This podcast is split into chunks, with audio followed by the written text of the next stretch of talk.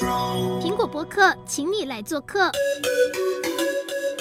Hello，各位网友，大家午安，我是云如。今天我们要来谈的是亲子之间的老问题。不过这个问题呢，在现在疫情当下，大家都居家上班、居家上课的时候，更容易发生的就是网络成瘾的这个部分。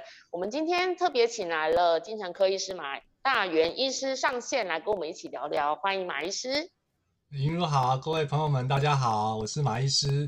好，确实在临床经验，疫情以来，哈，这个问题困扰好多好多的家长还有孩子哦。嗯，好，马医师，我们来聊一下。今天呢，之所以请到你来，就是因为你非常的有说服力，因为你有四个孩子，而且都是男生，对不对？对，嗯，我们家很热闹。好，大概、哦、人家很多人都说啊，你四个儿子要不要拼个女儿？我就说四个儿子，四个儿子。哎，适可而止哎，哎，对啊，因为他四个男生在一起哈，你我们都想说男生话比较少，但是没有，男生很很聒噪，然后又喜欢起冲突，哦、又喜欢逞凶斗狠，对不对？所以他们就大概平均五到十分钟就就会有一场争执，可能是口语争执，哦哦、可能是打来打去，所以我都说他们的抗压性会很强，对，因为都不怕对方的这种言语或肢体攻击哈。但是还好，我太太她就是儿童职能治疗师。哦，刚刚好。嗯，他平常在带过动儿自闭儿，后来小朋友越生越多之后，他就把工作辞掉，每天在家里治疗这四匹小马。不过这四匹小马，嗯，对，我从他们身上学到很多，学到很多，对，因为临床观察到的跟自己体验自己带不一样，感受不一样，嗯。那现在因为科技的进步，时代的这个。演变就是说，大家人手都要一只手机，或是男生好像特别喜欢打电动。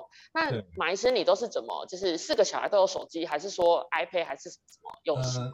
我的小朋友的年龄是介于五岁到六年级之间，哦，很大哎，大概都相差两到三岁。对，嗯，那因为现在家大家家里面手机可能用旧了或者解约，对不对？就会很多多的手机，对，那我们就就给他用。好，那一开始是，呃，像比如说户外、校外教学这些需要紧急的联络去用。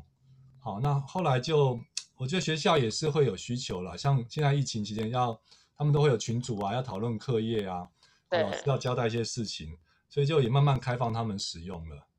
那他们会喜欢打电动吗？玩游戏、玩手游吗？呃，我们家我觉得我们用三 C 的使用，我们把三 C 一起看哈。嗯，是很就是很很平均很活泼的，对，比如他们会有一些时间去看电视，有一些时间会用电视看 YouTube 的影片，像他们喜欢看那种做劳作的科学实验的影片。哦、嗯，那有些时候是打我们叫 video game，就是呃家长们可以挑那种是会动它会可以动的，对不对？对，就是可以跟着跟着跳跟着动，对不对？那个很激烈的，像 Wii 那种一样，对不对？对，会留一只就是几。运动量也蛮大的，对不对？现在疫情，大家在家里，哎、嗯，不不太能够出门去健身房那些，在家里也可以很激烈的运动哈。然后，所以手机就不会很偏颇。好，我们今天讲的问题很多是很偏颇的使用，哦、比如说一直拿来打电动，一直拿来做社交的联系，对，对，一直追剧，好，那个就会产生问题。好，那其实，所以马医师，你们家里小朋友状况是没有到说，哇，如果不给他手机，他就会很。焦虑还是怎么样的地步？嗯、因为你们有去，对，我们去营造一个气氛，哈，就是呃，因为像他们回来会跟我们讲哦，比如说去学校就会说，哎，他们都在玩什么？玩王者荣耀啊，玩什么王国纪元什么，就就会说他们都在玩，我也要玩。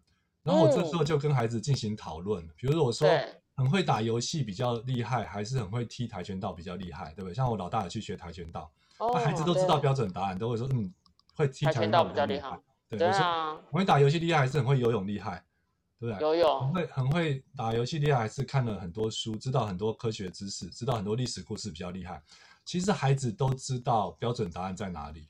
嗯，我还有一个好处是我们有四个孩子嘛，他们会彼此监督，嗯、对他们就会说、哦、啊，你网络成瘾了啦，你游戏成瘾了，你过太久了。然后，然后那个小朋友就会很生气，然后两个起来又吵一架，又忘又忘记刚刚在在做什么了，又去做别的，又手牵手和好以后又手牵手去做别的事情了。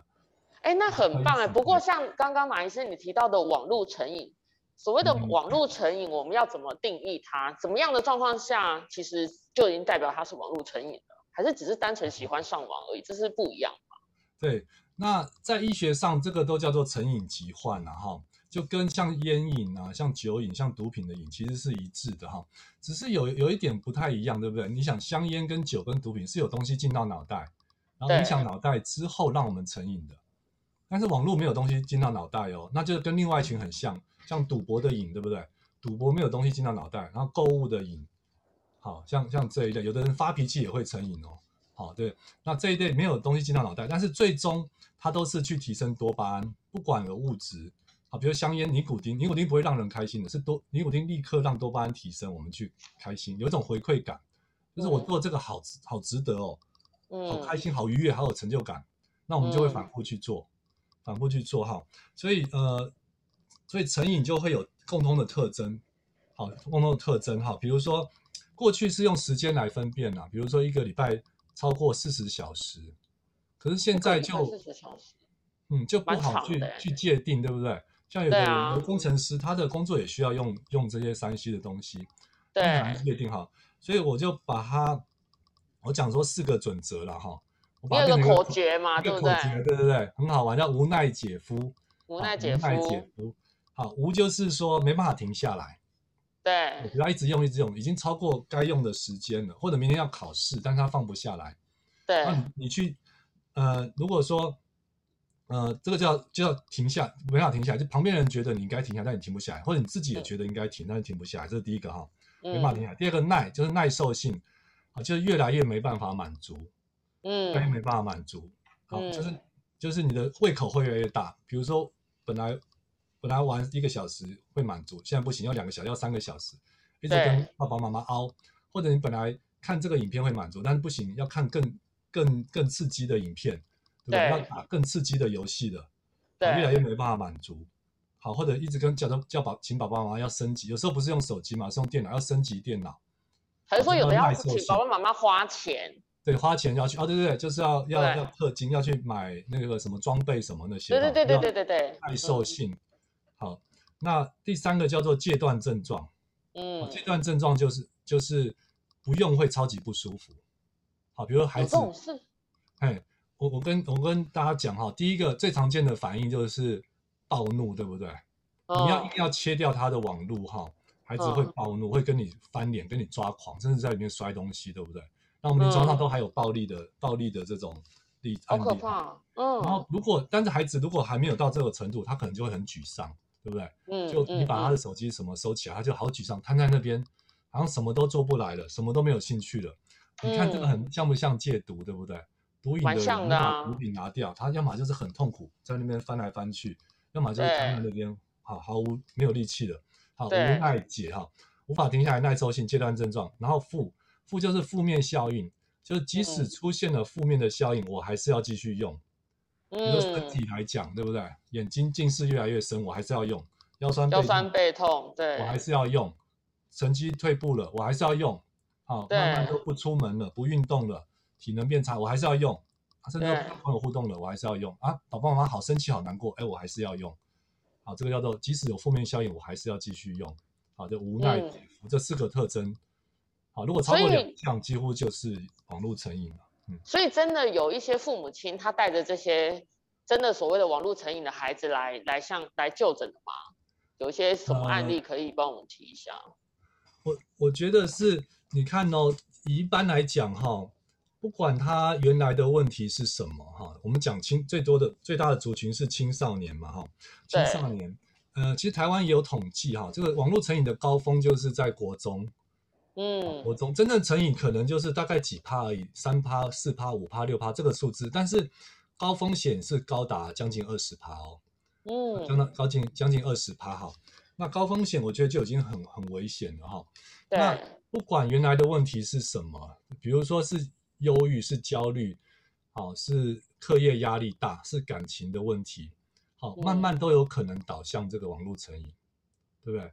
比如说我觉得课业压力大，我。我不想去学校了，对，好，那我不去学校，我要做什么嘞？就可能就手机拿起来啊，滑着滑着，一不小心一天就过去了，嗯、所以就而且他们是不是没有意识的滑？我有发现有一些人他根本就没在干嘛，但他就是会一直滑滑 Facebook 或是什么，对，因为因为它这个里面有个很可怕的事情呢，就是我们现在孩子，包括我们自己会接触到接触到的网络的东西，它都是经过精心设计的。甚至这种大公司，嗯、像有的游戏公司都是资本额几几十亿、上百亿的这么大规模的公司，他会请专家，尤其是心理学或行为学的专家去设计，嗯、设计让你会成瘾，对不对？是假的，就刺激你的多巴胺一直分泌。嗯、比如说一开局就送送送，对不对？对对对。模式嘛，哇，让你一开始打好顺哦，好顺哦，嗯、然后就就一开始就养成习惯，一直想要打，因为成就感很高，一直刺激你多巴胺分泌，对不对？然后声光效果很好。里面的都是男的帅，女的漂亮，装备都很华丽啊，音乐都很 很很壮阔啊，很激励人心，对不对？对。然后它里面很多，像我再讲一个，就是里面都会有脸孔，对不对？像我是打一个僵尸游戏，他就配给你一个伙伴，你可以帮忙把这个伙伴的装备升级。然后我就想说，我自己打就好了，我干嘛要个伙伴陪我一起打？对。然后他那个伙伴还会一直回头看你哦。我就想说，这到底是什么？对，后来就发现，当我不想玩，我想要删除的时候，我下不去手，对不对？因为我们大脑会把一个伙、一个人脸、一个伙伴，或者是动物也可以，只要有脸孔的东西，就视为是活生生的。那你现在把这个账号删掉，你会觉得好像要杀死一个动物、杀死一个人的感觉，对不对？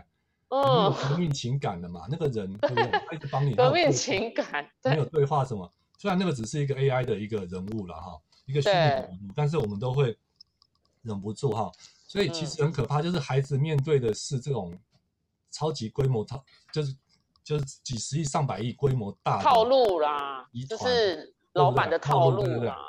对，所以非常的，所以很很多国家都都把这个游戏把它设分龄制嘛，好，就像我觉得这个很合理，对不对？就是我们十八岁之前不能看情色媒体，但是但是有一个研究说，呃，小朋友大脑对于游戏的反应跟看到。情色媒体的反应是一样大，甚至还是更大，真的、哦，会更大。对，所以十八岁前不能接触情色媒体，但十八岁前可以玩游戏，那你就知道他的大脑会受的伤害有多大。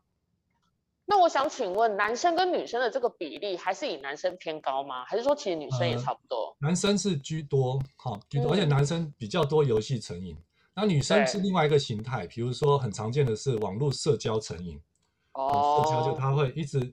一直专关注我这个群体，我这觉得这这群闺蜜讲了什么，说了什么，谁又分享了什么？还有八八卦的成分是不是？对，聊天与人连结是不是？对，虽然好像是连结，可是其实是疏远，而且过度在意谁讲了什么。比如有人有时候留言说啊，有些人就是比较自以为是啦，点点点，然后配个图，哇，他就睡不着了。哎，他是不是讲我？对不对？他是不是说我？他晚上一直想就睡不着觉了。哦，这很可怕。那一直玩玩手机会有个很可怕的现象，尤其是游戏哈，超过一周前额叶功能退化掉，这么严重啊？最惊悚的研究，对，这几年的研究，好，他让孩子每天打电动哈，打电动之后，现在脑科技都可以看到你的大脑结构嘛，连续一周你的前额叶退化掉，前额叶掌管什么呢？前额叶掌管是非对错的判断。还有预测规划未来的能力，也就是我们自律的自律，然后朝着目标迈进的能力，对不对？对对，是不是很重要？很重要。所以前额叶先退化掉，对，很重要。前额叶先退化掉，它就没有自律能力了，也没办法判断是非对错。所以我常常在整整间就这样子问嘛，我故意示范给家家长看，我说：“哎，你觉得爸爸妈妈重要还是手机重要？”孩子会非常诚恳的回答说：“手机重要。”真的吗？故意的哦，他爸妈不就傻眼了？对，他爸妈就会傻眼，他是真的这样子认知。那我再问下一个问题嘛，就是说你一直打电动下去，你会觉得没有未来？他会耸耸肩，嗯、说我不知道。这也是很诚恳的，是他真的想不出来哦，是因为他前额叶功能退化掉了。好、哦，所以其实就是这么的可怕啊。所以其实应该是说，并不是说网络使用，应该说如果我们正常使用在。嗯呃，上班啊，工作上面，课业上，它是很好的工具。但是如果把它使用在电动玩具、使用电，就是打电动、打游戏的状态上面，就是高度重复的事情。你想哦，它的原理是这样，就是比如说电动是虽然感觉起来很复杂，但是没有，你仔细去看它的它的复杂度比真实人生简单多了，对不对？就很简单的逻辑，比如拿把枪冲出去，看到人就打，对不对？那跟这个游戏相关的回路会越来越强壮，因为你一直在锻炼它嘛。那其他的回路因为少用就会被修剪掉了。就我们大脑是一直高度竞争的环境哦，常用的回路它会抢到营养，抢到营养它就茁壮。那少用的回路抢不到营养，它就会萎缩掉。哎，那埋是，我问一下，我我有一个活生生的例子，就发生在哎礼拜天，我跟朋友吃饭，然后呢，吃饭本来吃的好好的，突然间他就拿起手机之后，他就。埋头在手机里面，他就没有办法跟大家互动。然后我就说你怎么了？然后他就很焦虑的，就是他说先等我一下。原来是他的村庄被攻击了，哦、就是现在不是很流行一个游戏叫什么攻击村庄？对，啊啊、对，然后他就他就说什么很不爽，然后他就说那个游戏很厉害，就是他就是要管你付钱，嗯、所以当你的村庄被攻击的时候，他就会立刻出现一个类似救命包，然后问你说你要不要付。花这个钱来救，然后他就说：“我当然要啊。”然后他就买了，然后他就一直在那边埋头苦干。他就我就说：“你有必要这么的，就是夸张吗？”他就说：“没有啊，因为我玩手机三十四天，我玩这个游戏第三十四天，我都没有被攻击到。然后我今天第一次被攻击，他整个人就很焦虑。这个也是这个是成瘾的吗？那你看这些商人很厉害，对不对？他找专家去设计出这个模式，让你会上瘾，把你的大脑重新训练嘛，训练成他们想要的样子。”然后你是不是就就上瘾了，对不对？你上瘾就，那我们大人都这么难脱离，那孩子，孩子大脑还没，那孩子怎么办？对不对？所以为什么我觉得这是一个国安等级的问题？对，你看，如果国安等级，嗯，假设二十趴高风险都没有改善，那这二十趴的孩子以后是不会工作，也不会不会读书，也不会工作的人哦，甚至也不会结婚，不会生小孩了，对不对？那就变成有可能了。他们就是只要在网络世界就可以得到满足啦。对。那国家的生产力会有多大的消耗？然后其实每一个孩子变成这样子，都是家里面家里面就全家都会陷入愁云惨雾里面，对不对？而且现在可能只生一个孩子，你就知道对孩子的影响有多大。嗯、所以我觉得国家要出面处理。第一个，不要去再去再去那个赞助什么电竞比赛什么那些，我觉得没有任何意义，对不对？你想，很多人会说啊，这也是运动，但是你想哦。你跟打一个下午的篮球，跟打一个晚上的电动，感受一不一样？对，因为我正想要问你有关电竞，因为这个电竞选手、电玩选手好像是从韩国开始的吧？对，因为韩国我我不知道为什么。对，另外一个证据嘛，韩国它的它的网络游戏非常发达，但是他们也是现在全世界网络成瘾最严重的国家。整个韩国有四百多家的戒治机构，就知道他们问题多大了。对，那台湾还没有专业的戒治机构哦。就为什么我说这是国家高度？好，第一个，嗯、你要你要有专业的戒治机构，对不对？嗯，这么多孩子的问题。第二个就是说，那钱从哪里来？我觉得厂这些这些商人这些厂商要付钱，对不对？对啊。赚的盆满钵满嘛，对不对？像我们酒跟香烟都有健康捐，对不对？你一定要回馈回馈一下，我们把回过头来把出状况的孩子照顾好，对不对？然后第三个就是要分级制、分年龄制。好像现在我们这一次疫情，嗯、大家都很乖嘛，我们口罩实名制很容易做到。对。那电玩应该也要实名制，对不对？就比如说小小学生一百十点钟就关掉了，账号就关掉了。国中生比如十一点，对，就是你要有一个分级保护的机制。哦，那所以马医师，你都怎么跟孩子建立这个，就是那叫什么？建立这个默契，说他如果要打电动，是十点就不能打，还是说一天整？这个这个就很重要哦，就是我们一般人。父母都想要介入去管理，对不对？因为父母多少都知道这对这个东西它的非常可怕哈。嗯、那父母会去管理，有时候，但是有时候就是这个管理出问题的。你看我们一般的家规，你看我们大多的家规是这样子规定嘛，就是你写完功课才能打电动，对不对？对。好，这是很简单的家规。啊、可是你看哦，写完功课才能打电动，写完功课才能打电动，写完功课才能打电动。对。写完功课才能打电动，在孩子心目中潜意识里面。功课是苦差事，对不对？我要赶快把它草草结束，然后打电动才是无上的享受。等于你这个家规一定就是在他心目中贬低功课的重要性，然后提升电玩的价值、电玩的享受程度。感觉打电动是一个奖励，对对对，奖品了。对，所以他就是容易网络成瘾啊。这样了解。那要怎么调整？先打完电动再去写功课。对，所以你很重要一个观点就是因为。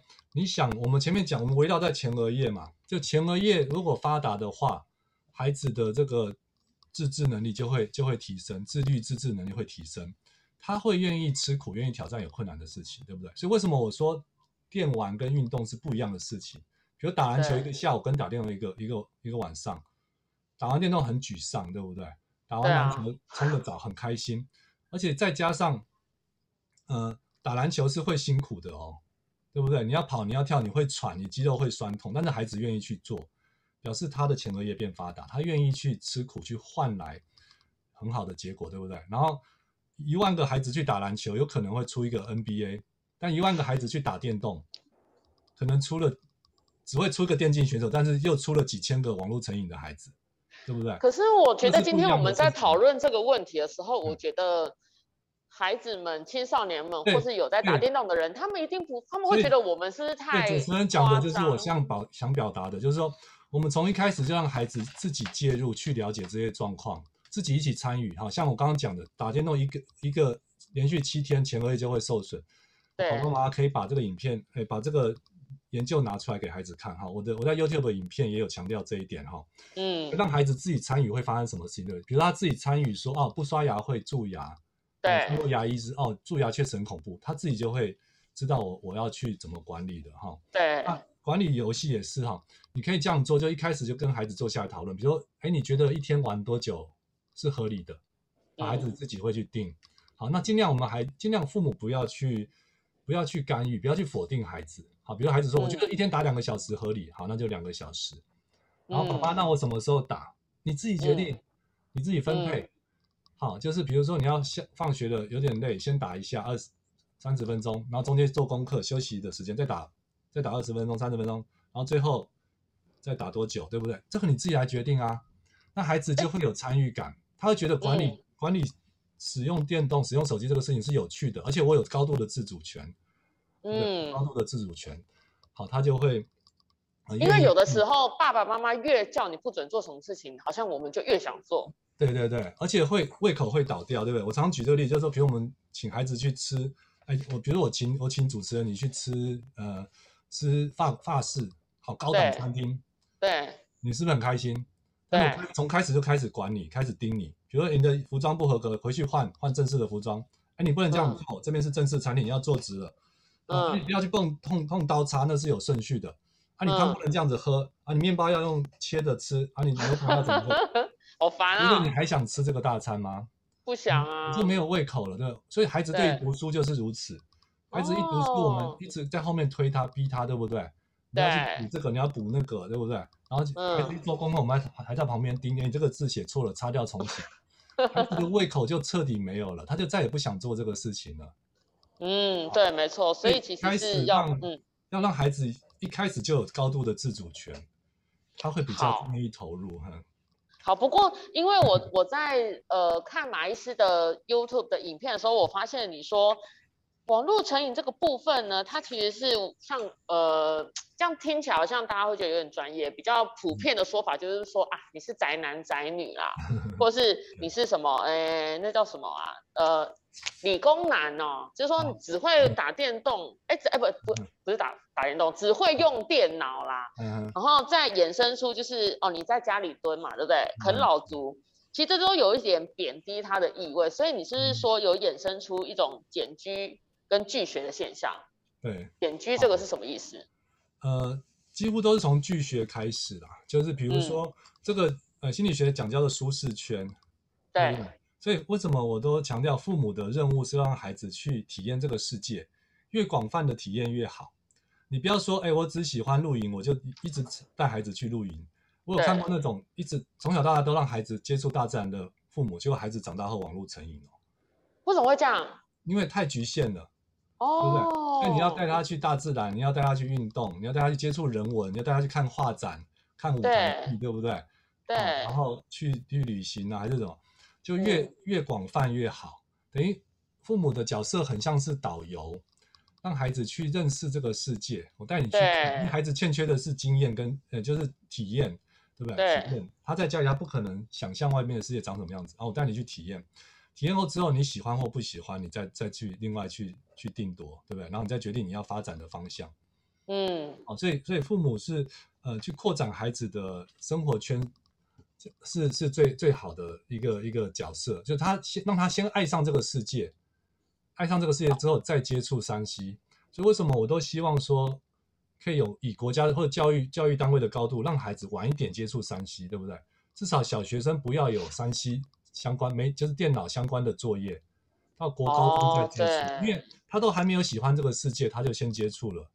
因为网络的世界好像更有趣，因为我们。家长可能很忙于工作，没有带小孩去户外走走，或是带他去认识，就大家去探索这个世界之前，你把他丢到网络世界之后，他就陷入了网络世界，因为网络世界也很，对啊，说对，就比如说像很家里有两三个孩子，他一直吵嘛，那对啊？一人发一个平板，对，然后就马上安静下来了，哎，见证奇迹的时刻，他们就完全安静了。好，可是这里面有个很大心理学很大的一个致命伤哦。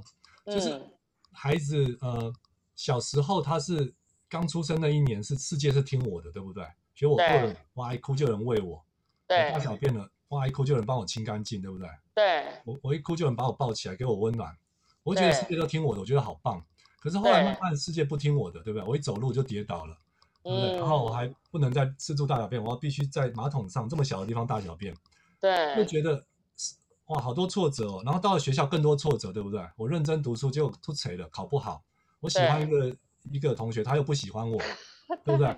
他觉得世界都不听我的，他就好挫折，他想回到世界都听我的那个那个那个状态。他就叫全能。那就去电玩了啊，那就去打。对，你手机拿起来，对不对？你发现你手机拿起来，在这么小的世界里，他全部都听你。你只要有这个，他就听你。只要有手。对，那个全能感就回来了，那个全能感就回来了。哦。对你那么小接触。他非常容易回到婴儿的那个全能的状态，全能满足，他就再也不想出来了。好，所以这个是一个非常非常需要注意的现象。对啊，因为我就在想说，你看，像我的年代啦，就是我我的我大学才开始拿手机，不过有有有一些同学。可是我们大学拿的手机是没有网络的，哦，那我们就在想象说，在以前的人是拿 BB Call，或是像马医师，可能你们以前，我们大家都要靠写信或什么。对对对，那个电话还要嘟嘟嘟。对对对，那个要要上网还要那个 modem 很吵，这样很容易这样子。对对对。要要上网要这么麻烦，然后而且还有规定，这个网网络速度又很慢，所以就是变成是你只有查作业的时候，或是你要干嘛的时候才可以使用。嗯。可是现在变得非常的发达，大家都。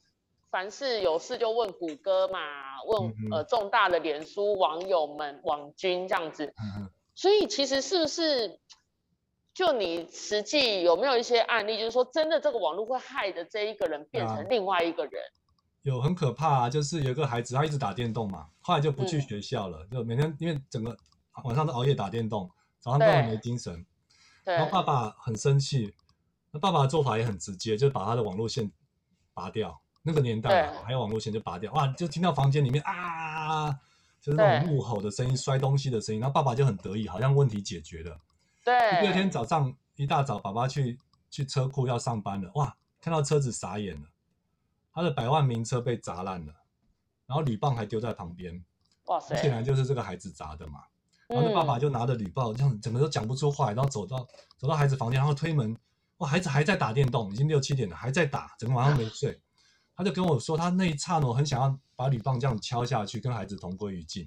啊，那而且那个孩子一百九十公分，一百、嗯、多公斤，这么高哎、欸，高中生对不对？你怎么管他？对啊，所以这个就是情何以堪哈。好，这个这个就情何以堪。对，我们甚至而且最难的是说，这样的孩子是不会寻求协助的，对不对？所以怎么样让他愿意寻求协助都、嗯、都很困难。好，但是我给父母三个方向了哈，给父母三个方向、嗯、就是，其实哈，你仔细去想哦。嗯，没有任何孩子希望自己变成这样子，对不对？因为他这些网络游戏也是父母给他的啊，那造成现在现在的结果，其实父母是比较承担一点责任？对，父母要承担责任哦。但是你看哦，我们医学上的统计是这样子，就只有二十趴的网络成瘾、游戏成瘾是原发的，就是网络太好玩、嗯、游戏太好玩，我成成瘾的，只有二十趴，剩下八十趴是叫做次发的，就是背后有原因才变成这样子的。对，排名第一的是忧郁症。好，青少年的忧郁症，他会很没有活力，没有能量，这是一种体质哦。嗯、体质就缺乏正肾上腺素、多巴胺。对，肾上腺素是专注跟能量嘛，多巴胺是喜悦跟回馈，所以这两个缺乏之后，他就觉得做什么事情都很困难。对，交朋友也困难，运动也困难，读书更困难，考试更困难，交交交女朋友更困难，更困难。对，我的我我都没有能量，就像手机没电电，车子没油一样，我那我怎么办？我只能做没有能量也可以做的事情啊，嗯、那就只剩下吃饭、睡觉跟划手机嘛。吃饭、睡觉、划手机。不是他喜欢网络成瘾，是他有先有忧郁症，他没办法过日子。好，所以我们常讲玩物丧志还是丧志玩物嘛。哦，对啊。大多数是丧志玩物，就是孩子的体质先出现状况的。好，他才他才去网络成瘾。但这个是好消息，为什么这是好消息？因为你你跟孩子说，哎，你的行为有问题，你的态度有问题，你的心理状态有问题，你给我去看医生，孩子是不愿意接受的。但是啊，你医生，呃，我我查到资料，好像你体内缺了某种东西，所以你现在也感受不舒服嘛？所以我们我们找医生评估看看。哎，这个大家可以接受，对不对？比如你说你缺乏维他命 B 十二，所以手脚发麻，对，那你要不要补充 B 十二？我想百分之九十几、百分之百的人都会愿意补充，对不对？好，防备心不抗拒心不会这么强了哈。嗯。然后第二个，除了忧郁，第二个就是社交焦虑，有百分之孩子的百分之十三的孩子是社交焦虑，他本来跟人互动就会就会有有有压力，所以他一直都在忍，忍到最后忍不了了，算了，我就不要去学校了。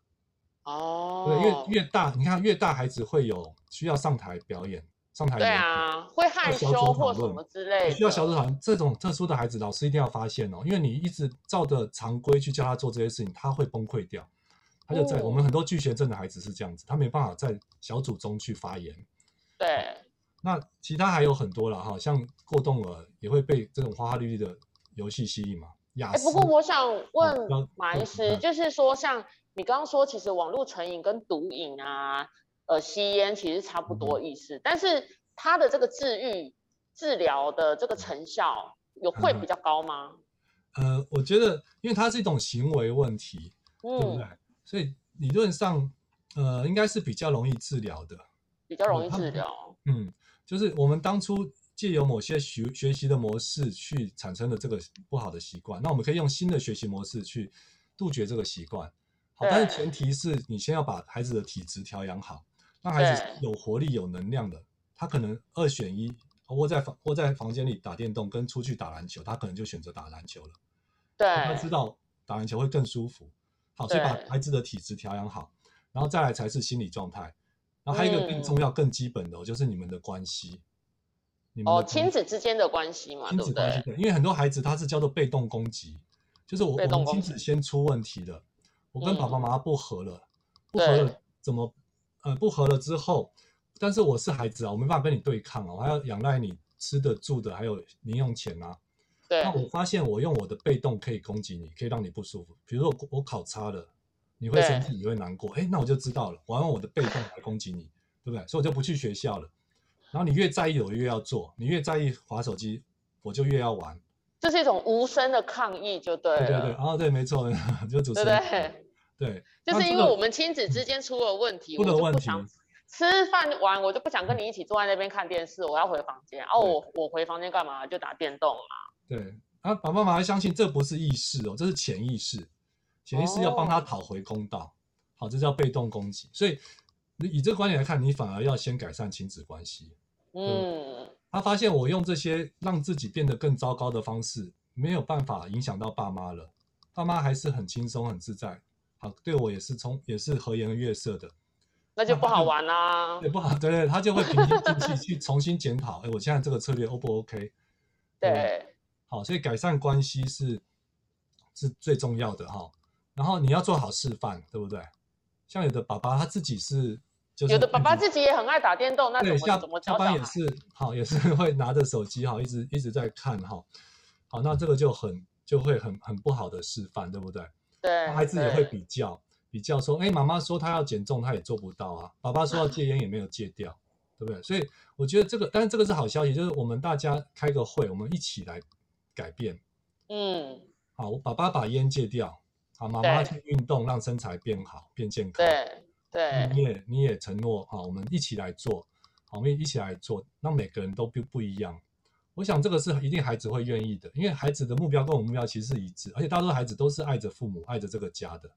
对对对，好，其实呢，呃，我们也到节目的尾声了，所以其实我们今天聊这个网络成瘾的部分，其实它的它这个范围很大，所以我们今天只是专抓出说这亲子之间的这个问题，或是青少年打电动的这个问题。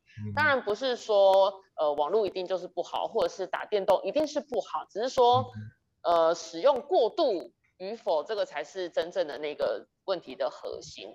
所以有节目的最后呢，就是我们得到的呃共识，就是说，其实孩子会变成这样子，其实父母亲也要负一点责任。那关于这个父母亲的这个部分呢，呃，马医师有没有要帮我们补充的？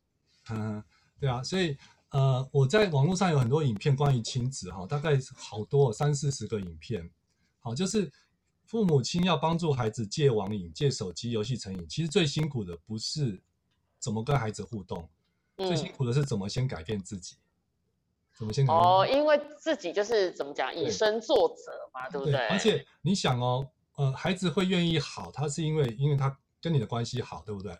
我爱我的爸爸妈妈。好我在意他的感受，所以我不想让他伤心啊，甚至我希望爸爸妈妈以我为荣，嗯，因为我我自己本身，我为什么可以很有信心的讲这个事情？因为我自己是在这样子的家庭长大，嗯，爸爸妈妈从来没有过问说，哎，你功课功课写完了没啊？你成绩考得怎样啊？对，寒假作业、暑假作业做完了没？即使我在高中考最后几名的那那那一一两年，我都没有被问到过这些话哦，嗯，很有意思哈，很有意思，对，所以那变得说。真的就是我们跟这个世界的关系，对，对，就是我要不要用功是我跟这个世界关系，不是我跟父母的关系。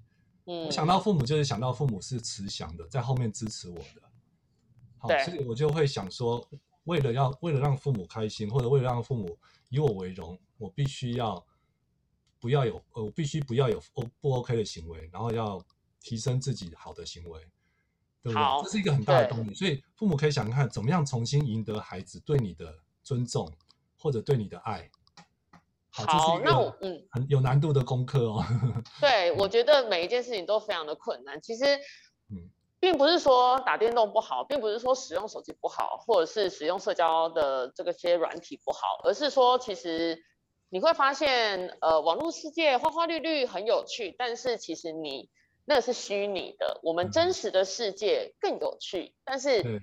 需要父母亲带我们一起去探索，去领略，嗯、对，一起。所以，我们丢掉手机，其实我们可以，嗯、呃，虽然说现在是疫情时代，但是我们，呃，现在疫情嘛，都只能在家。不过低度活动呢，刚刚我跟马医师讨论也是可以的嘛，就是还是可以丢掉手机去外面，眼睛就是因为你一直看着手机，眼睛也是会不舒服嘛。